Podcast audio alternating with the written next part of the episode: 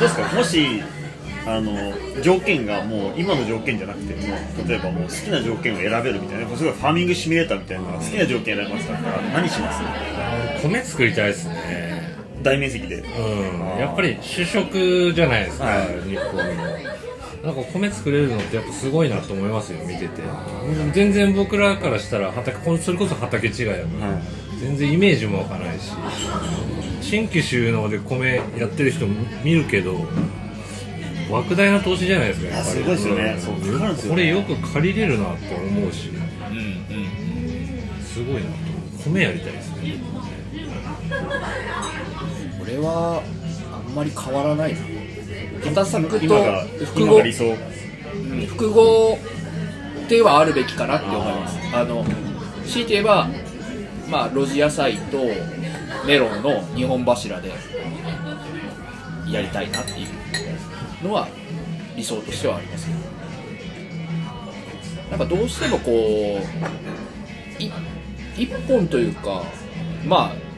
ろ露地露地でもその一本じゃなくて何品目も取り組めるのでまあ一本じゃないのかもしれないですけどやっぱりこう今の環境に近いあのやり方でやれたらいいなっていうのは思いますね。加藤さん今年かぼちゃやるんですか？今検討中ですね。今やるようになぜその弟帰ってきてでまだ一応父親もまだ健在なんでやっぱり動いてもらわないと老後ねぼーっとさしたらやっぱり儲けちゃったら困るんでやっぱりみんなで何か仕事を作んなきゃいけないねってなった時に野菜やるしかもうないよねっていうところが今結論として。で今作業の住宅がちょっとずつ増えてきてはいるんですけどそれでもやっぱりうちの設備でいくと今の受けてる量だと全然僕一人で終わっちゃうんですよね、全然困んないんで。ななったらやっぱりちょっと労働時間も稼げる。でなおかつちょっと面積も稼げて今ちょうどその輪作の関係上2ターンだけ余ってる補助があってそこ水張れないのでそこに2ターンだから2ターン埋められてそこそこの作業量のさ作物って言ったらかぼちゃかなっていうのは今のところだ現現段階では。5トン目指しましょう。2ターンで2ターン。で5トン。5トンどこや5トンをややる可能です。あ可能っすよ。ね全然可能。僕ら問題は売り先で農協が扱ってないんでそこをどうするかっていうのは今ちょっとこれから売れるんじゃないですかでも今。かなり国産減ってますよね。かぼちゃ言ってるって言われてますね。本当かよって思う。んですけどなんかまあ方々では足りないっていうのは聞きますよね。そうそうそうそうここ23年なんか足りなくて市場の値段いいっていう話ちらっちら聞くんですけど。まあ聞く話だけだから分かんない産ですけど。地自体が離脱するケースが結構あってあのとある道内の、まあ、僕も作ってるダークホースっていう、まあ、小玉傾向ですごく植民がいいかぼちゃがあるんですけど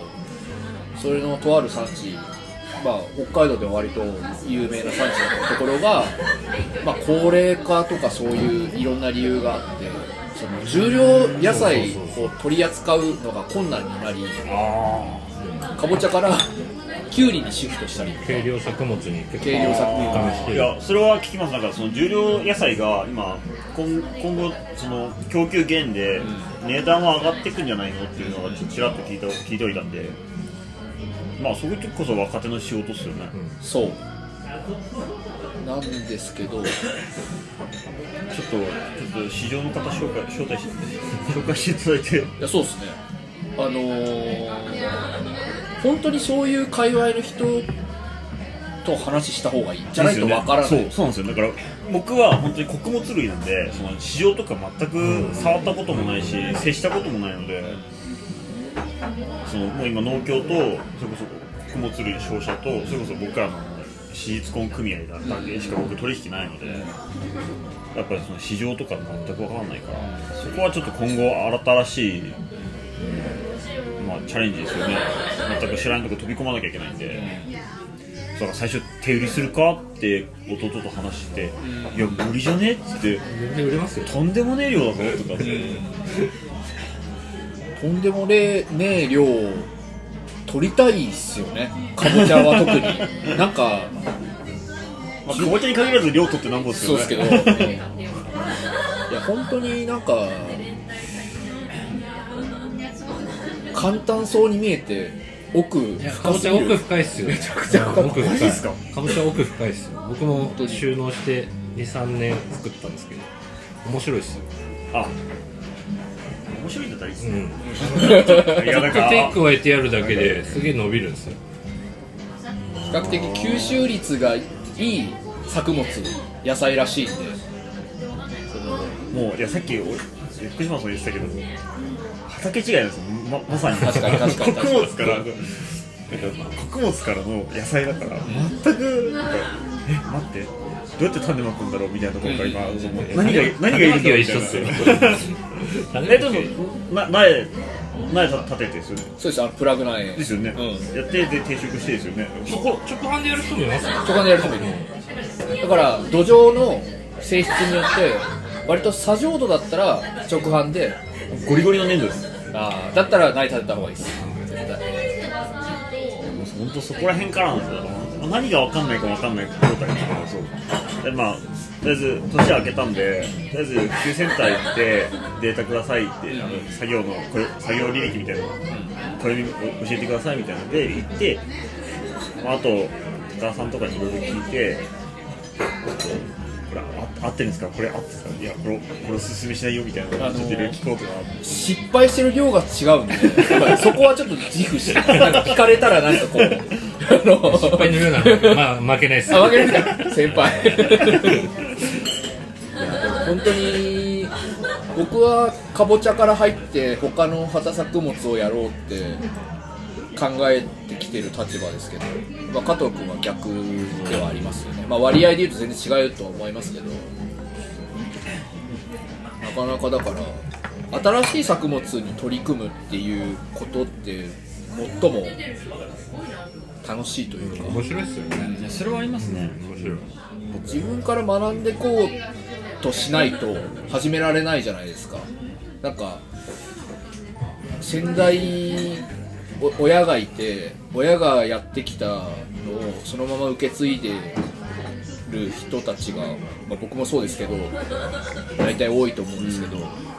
ある程度その親の経験がこうねあるからこうつ取り組めてるっていうのを裸で見てこう学べるわけですけどそういうのとスタンスと自分から何か新しいのを始めようってなった時の取り入れか情報の取り入れ方ってなんか姿勢がやっぱ違ってくるのかなって。まあハングリーな人はあんそのそこの2つに違いない人もいると思うんですけどただ僕に関してはなんかまあ僕が収納した年に、えっと、父親が亡くなったんでこうその親の働いてるところで何かこう得ることってできなかったんですよね。で、まあ、正直その親子関係でいうとわよくはなかった方ですけどただ職業としてのその農業、まあ、農業っていうより僕どっちかっていうと、まあ、僕もそうなんですけどの農業経営者っていうよりやっぱ百姓っていうスタンスが僕は性格かな親父に対してはで自分が目指してるところもそれにやっぱ近い今のところ。近いんじゃないかなって思っていて。でそういう意味ではその親父の父親のや、えー、と取り組んでる姿と、まあ、2人で取り組むこ時間がまあどんなに貴重だったのかなっていうのはいろいろその本当に節々で思います新しい作物作ると多分今まで作ってた作物がもっと良くなりますよ。ああそれはありますよね、うんうんうん。多分いいことがあると思う。本当にそれは思いますね。だから大豆作り始めてもコーン作り始めてもやっぱりあなるほどなっていうのはあるんで。それこそ立花さんの植物生理学じゃないけど、こうやったらこうなるんだっていうのが分かるんだよね、なんかねその佳作って言葉僕最近知ったんですよ。作りすぎる。そうそうそうそうああはい。まあ要はワンパターンなものまあ連作し続けられるものだったらあのやればいいじゃないっていう。まあすなわち佳作になってることって結構あるなと。思うんですね。ありますね。佳作になっててもまあアベレージが良かったら問題ないかなと思うんやっぱりどうしてもそのママンドに取れないリスクっていうのも絡んできて、まあ、自分のそのキャパであったりとかその連作障害的な要因だったりとかもすると思うんでそういう意味ではやっぱり新しいものを取り組んでって今言ったようにその植物生理学的なところでこうアプローチしていくっていうのは難しいけどもすごく一番う基本のキーな気がしてならないですね。ああれです高田さんの話聞いてると、はい。面白いですよね。その規模とかうん。経営に関してはどっちかというと守りっていうかうんうんなんていう別にいい悪いじゃないですけど、僕から僕から本当に攻めてるタイプじゃないです。か、うん。だけどそことはちょっと違うところにいますよね。その、ん。面積もそれほど大きくしようとは思ってないし、今今のうん所得とか今のベースがあれば、キープでも大丈夫みたいな、なんだけどでも新しい作物を入れようとするっていう、そこは多分一つキーポイントな気がしてて、やっぱ毎年ずっと同じものを作って去年と一緒去年と一緒前年同様でってやっていくとやっぱり人間どっかだらけてくるじゃないけど、まあそういうところは多分あるんだろうなと思って。なんか土地柄というかその面積の規模自体をこう大きくしづらい地域ってあると思うんですよね。で僕が住んでるエリアはまあそういうところに近いのかなっていうところでそのそこのなんか将来性ってあんまり、まあ期待してなくてだから最悪今の、えー持ってる規模で、まあ、要は利幅を上げていければそれに越したことないわけで。だからそこがミッションかな。そこに基づいてトライをはしてるつもりです。そう守りまあ守りといえば守りなのかもしれないですけど、なんかそのスケールメリットはあると思うんですけど。難しいっすよね。なんか、まあ、日本の今農業政策の方向性としてはとにかく法人化して攻めの規模拡大とか事業どんどん成長させようとしてて、だけどそれだけだと多分実際回らないんですよね社会が。多分どっかに歯車がうまく回噛み合わないところがあって。だから絶対にその家族農業みたいなその小規模でも家族農業みたいなのが一定数必要だと思うだけどそこの辺の人たちもう結局前年同様のままでいってたら、いつかはその、え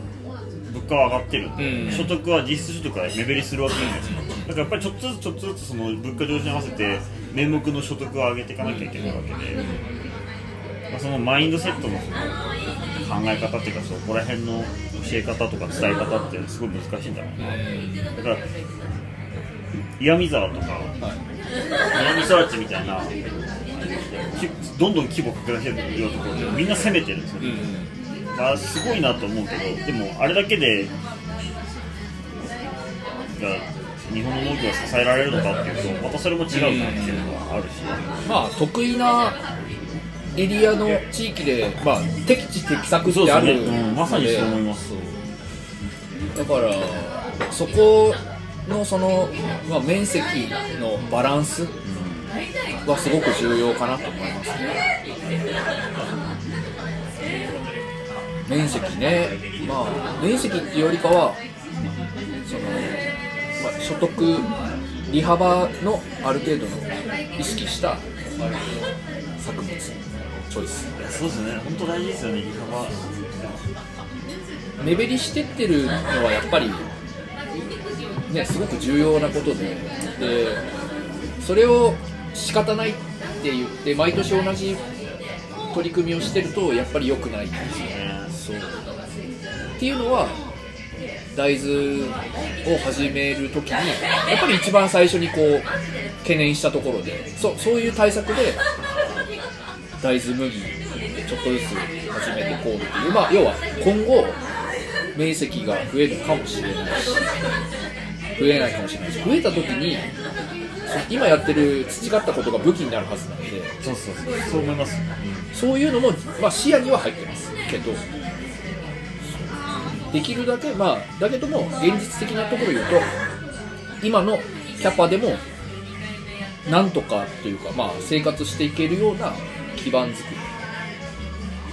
それは絶対間違いないですよね、で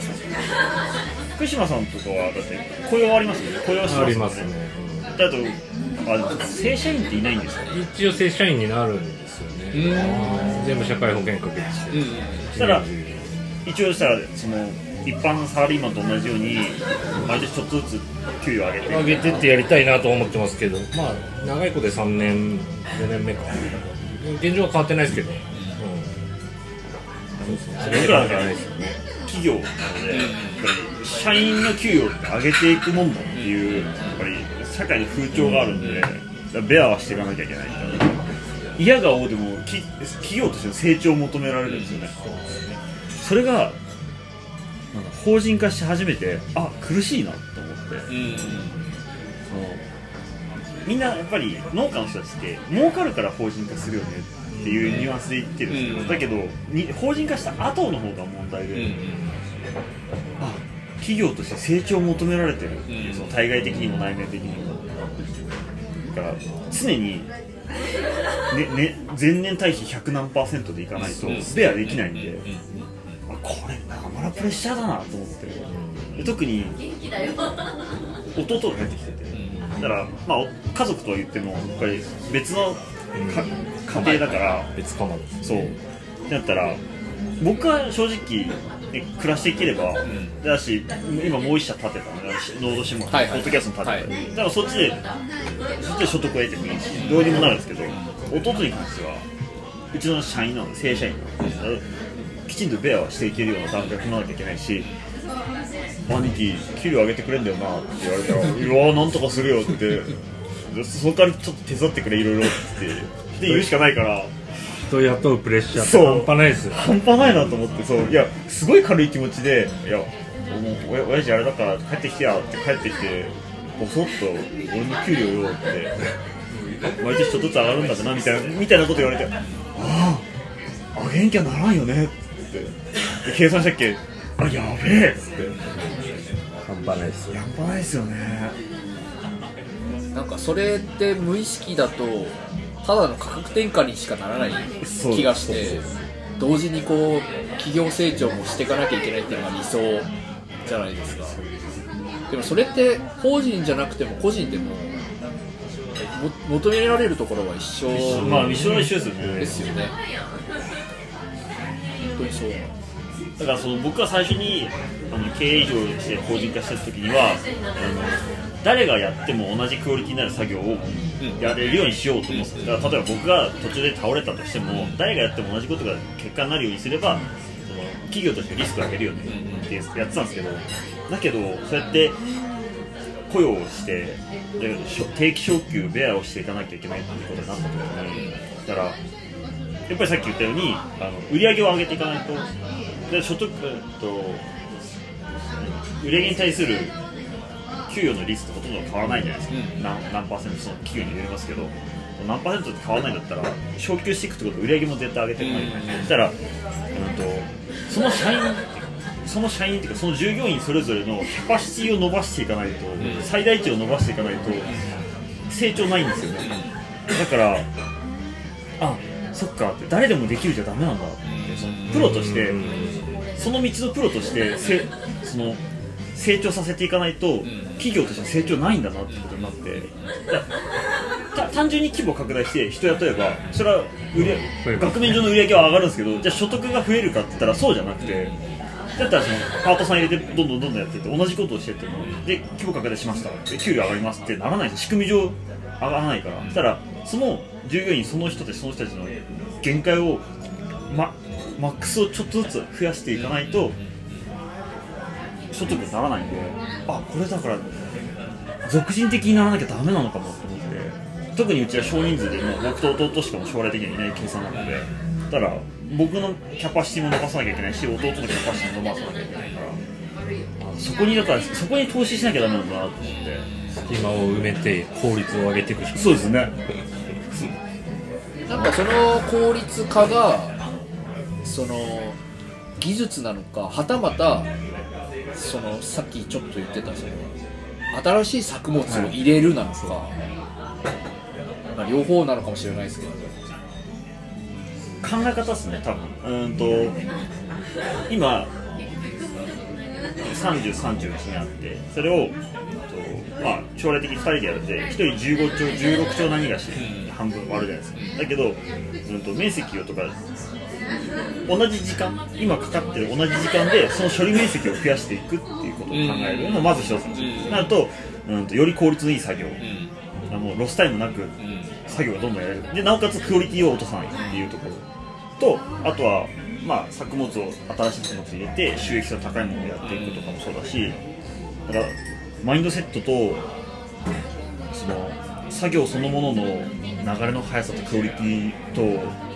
あとはその新しい作物と多分全て同時進行でやっていかないと多分間に合わないんだろうなと思ってどれがダメだから次こっちにしようってやってたら多分間に合わないんだと思って飲み込まれてでやっぱり企業って多分成長止まったらかなり厳しいとか資金繰りがもう。悪くなると思うんですよ基本的に投資して回収して投資して回収してって大きくなっていく。生き物だからそこで前年対比100です100です100ですってやったら多分いずれキャッシュフローが回らなくなって死ぬと思うんで。だったら全て同時進行でやれることをどんどんやっていかないと間に合わないだろうなと思って。結構今年え去年2023年1年であれなんか急にプレッシャーがっていう。もうもう一人入れないとダメですよ。自分は本当マネジメントにプレイヤー徹する。プレイヤーからもう卒業してですよね。うんそう。最終的には多分そうなると思います僕僕も半分そうなってます僕農作業はほぼしないです。からあもう実は事務手続きと、もう、うん予定立てて交渉とそうですね。あとぼいや農作業らしい農作業だったら本当春畑を起こすのと防除するぐらいでは収穫とか手入れは一切しないしあだからもうやっぱり根が百姓なんで自分で収穫したいんですよね。わかります？なんかいやコンバイン自分で乗りたいみたいな気持ちすごいあるんですよ。俺そのこの今日のお話いただいてまあさここ来る道中までずっと考えてたんだけど まあ揺るがないことこれどうやっても揺るがないなって今のところ。っていうのはやっぱりこうプレイヤーはプレイヤーでいいんだけど、プレイヤーとプロ総合プロデュースを兼任しなきゃいけないっていう状況が古田敦也ですよねプレイングマネージャーではダメですよね。そうそう。そこつ大変ですよね。大変ですよそれが大変ですよね。そうそう。そこをねそこで満満足っていうかそこでいいと思うかその先をもうちょっと行こうかなって思うかはその人次第だと思うけど。明らかに僕に関してはやっぱ余してる感あるのでできればできればですよ。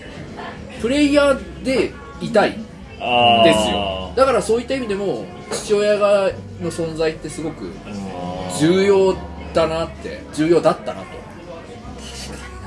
あのまあいろいろほら意見が合わないとかいろいろあるじゃないですか。ありますあります、だけどそれはそれで主たる一番大切なところってそこだと思うんですよ。プレイヤーにと得意なところを伸ばすのすごく重要だと思うんで。そういう期間も必要だと思うし僕に関してはやっぱそこがすごくあの貴重な時間だったんじゃないのかなと。そこで学べてたであろうことはいやものすごい貴重だったんじゃないかなっていうのはすごく思うしやっぱプレイヤーが好きプレイヤーである自分が好きだしその経営者になりきれてない部分というか そういうところもやっぱ自分の中であってそれってやっぱ兼任してるからこそキャパオーバーのところが出てきてるのかなっていうのはやっぱりありますね自分にわかる。極端な話。福島さんなんかもなんか今プレイヤーからマネージャーに移行してるわけじゃないですか。だから逆にあのマネジメントを他者に投げるっていう選択肢ってあると思います？あーなんか。いやそれこれ多分あの自営業者としてのプライドの問題も多々絡まってくるんですけど、俺はプレイヤーでいたいから、マネジメントを外に投げたいみたいなそれってあり得ると思います？よね俺はねそれそれ賛同する。やりたいですか？やりたい。ああそう。だからプロの経営者にもう全部任せて、そう。俺はプレイヤーとしてやりたいんだ、であと数字から何から全部任したっていう、いやありですけどね、まあコンコンサル的なものもまあ含まれるんですよね、だってもうとホールディングスみたいな形にして、うん、とお親会社がいてでそこにプレイヤーでもうプロのプレイヤーとしても存在したいっていう人たちをがみんな集まって持ち株会社作って上で本当プロのマネージャーを取ってそこで全部管理してもらってっていうアライアンス組んでやるみたいなのもいやなくはないのか。なで僕らは結局あの僕も福島さんも多分いずれそのプレイヤーからマネージャーにってなるとだだったらそれはだから人を雇えばそれをプレイヤーにできるわけじゃないですか。だけどその逆のパターンあってもいいのかなってそれは農家のプライドとして俺は一国一城の主だっていうプライドを捨てられるかどうかっていう。あーそういうことか。圧倒的にその考えが薄いのが僕ですね。でもでもでもここ3人集まって1人いるってことは多分一定の割合でいますよね。いると思う、とこれ面白いな今話聞いててふっと思い立って、うん。あいやいいんじゃないですか。プロのマネージャーってありだよな。そういう人たちを集めて一個そうですねそう。集まりを作るのもある。一般企業の外資系の企業ってみんなそうじゃないですか、もうプロのき起業家じゃないプロの経営者を招聘して、もうやってくれって急にだから今日本の昔ながらの企業って下から叩き上げて、この道何年社内何年やってきたみたいな全部こう積み上がってきて社長になってちがいてだけど苦しんでるところにもうプロの経営者がスパーンってきて急に代表取締役になってでもうカルロス・ゴーンなんかまさにそうですよね。とんでもねえ手腕を発揮して急にこう帰ってきてまああとあと悪かったですけど。懐かしい。ああいうのも農業の世界でなくはないのかな。可能性として生きる道としてまあ、僕のキーワードとしては得意分野っていうのと苦手意識っていうここの2つです、はい。得意分野はプレイヤーとしての自分だし伸ばしたいっていうところでもあるし苦手意識っていうのはやっぱりその経営っていうところにおいですか上手にやってそうですけど、ね、ていやいやいやいやいや全然全然。本当に課題だらけで。す目がめっちゃ真面目ですもんね。いや本当にいや多分。いやだからそれこそあの夏に山形です。マルシェです。よ、あの時にあの高田さんの目の僕らのノート専門で使わせてもらったんですけどあの時に高田さんがの一言が僕らその3人。僕らの会社の3人にすごく刺さっててその末端にどこまで行くかはちゃんと見たい。自分でってその誰が食べるのかまでちゃんと見たいっていう僕らは仕入れて販売して売ればいいでしょって。だけど高田さんの一言で「いや俺はそこじゃねえんだ」って売れたか売れてないかよりもきちんと誰がどんな風に食べたかまできちんと見たいんだ。知りたいんだ。だからどこに出したか教えてくれっていう。どこにどれだけ行ったのか教えてくれって言われてあそっかと僕らただ物を売ってるだけじゃないんだってそのきちんとその作り手の思いとか魂みたいなものを一緒に込めて売ってるんだってことに僕ら3人気がつか気がついてあそうだよねってこういうやりゃいいでしょっていうのは違うよねっていうのがあってで今のシェモアのそのノードシェモアっていう会社の今動きの根源にあるのはそこできちんと思いとか考え方を伝えられるようにしようっていうのはあって。直売の一番のやっぱ魅力はそうですねそこですよね。それが味わいたいがために直売をやってるっていう人はいっぱいいるし。いやだから不思議なもんでそのなんていうかね僕も直売所に委託販売をお願いして出荷してる先もあってそういうところって自分で売るよりも比較的不特定不特定多数になるじゃないですか。だからそれこそどんな人が買ってるかなんて可視化できるわけでもなくただあの去年まああった。のが知らない番号は電話かかってきたんですよ。携帯番号から。で「あのー」って電話来て「あのー高田農園さんですか？はい。メロンあのどこどこの直売所で買ったんですけどあはいってな。ってなんか腐ってたとか言われんのかなみたいな。たら美味しかったですっていうのが来てへあそれって要は誰に届いてるか分かったってことそうですね。じゃないですか。だからそういうこともあるんだなと思ってあ見えてる見えてるっていう。こういうのがもうちょっと多くあればいいなっていうのは。僕も成功に出してて1件だけ DM 来ましたよ。ああ QR つけてるんで。あうんうん。それから飛んできてわざわざコメントお礼のコメントくれてうれ嬉しいっすよね。なかなか多分市場出しとか直接量販卸とかやってるとそういうのってないからすごい嬉しいですよねやっぱりなもう利益云々抜きにするともうそこが根源ですよね。やっぱり、ううん。まいわって言われてあ作ってよかったなっていう、単単純にその手数料取られるのが嫌だから直売してるっていう人もいるだろうけど、はい。それを置いといてそういう感情のもとやってる人が大多数だと思う、まあ、僕どっちかっていうとまあ作りがいっていうより営業しがいがある。そうそれになってから。まあもともと営業結構かけるは方なんで。い、営業うまいっすもんいやいや。テレビショッピングです。あれは全然。本当に営業うまいですよね。思わず買っちゃいましたからありがとうございます。ごい気に。いや、本当に、どちらかというと、営業しの、こう、やっぱこう、力がより一層入るなっていう、こう、出来事でしたね。別に、まあ、いっぱいあればいっぱいあるほどた、あの、嬉しいんですけど、一件でも、破壊力抜群でした。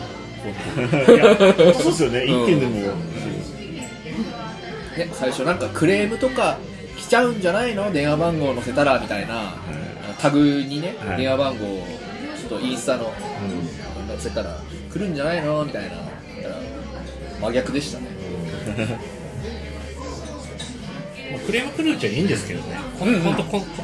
食べて美味しくなくてそのまま何もないっていうのが一番、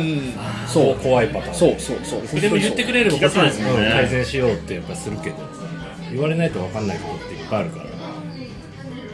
だから僕 あのなんか福島さんにもメロン買っていただいてあの電話したんですよ。来ましたねお会いしたこともないのに。知らない番号からすぐ出る やっぱりこうあのすいやらしい話すぐフィードバック欲しかったっていうのがやっぱあって。そう。だからやっぱ心配な部分も大きいし、同業者の意見って貴重っすよね。貴重です、率直に言ってほしいですよね。まあなんか説明も不十分なことも多いと思う。うん。食べご食べ頃そうそう